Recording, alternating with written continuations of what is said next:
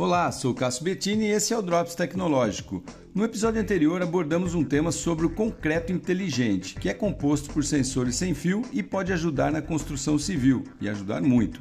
Esse tipo de técnica usa metamateriais com base para sua produção, e metamateriais são materiais não naturais, produzidos através da combinação de moléculas de diversos elementos que podem dar mais dureza, flexibilidade, durar mais e custar menos. Agora, cientistas da Universidade de Pittsburgh, nos Estados Unidos, estão usando os metamateriais para produzir peças para várias aplicações, como por exemplo, equipamentos para absorção de choque de veículos, sistema de isolamento de prédios contra atividades sísmicas, né, terremotos e tal, e até mesmo em equipamentos que podem conduzir energia.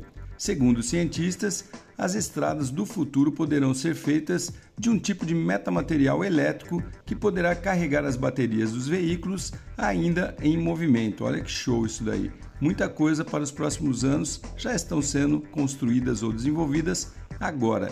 O metamaterial é uma delas. Legal, né? Sou Cássio Bettini compartilhando temas sobre tecnologia, inovação e comportamento. Até o próximo.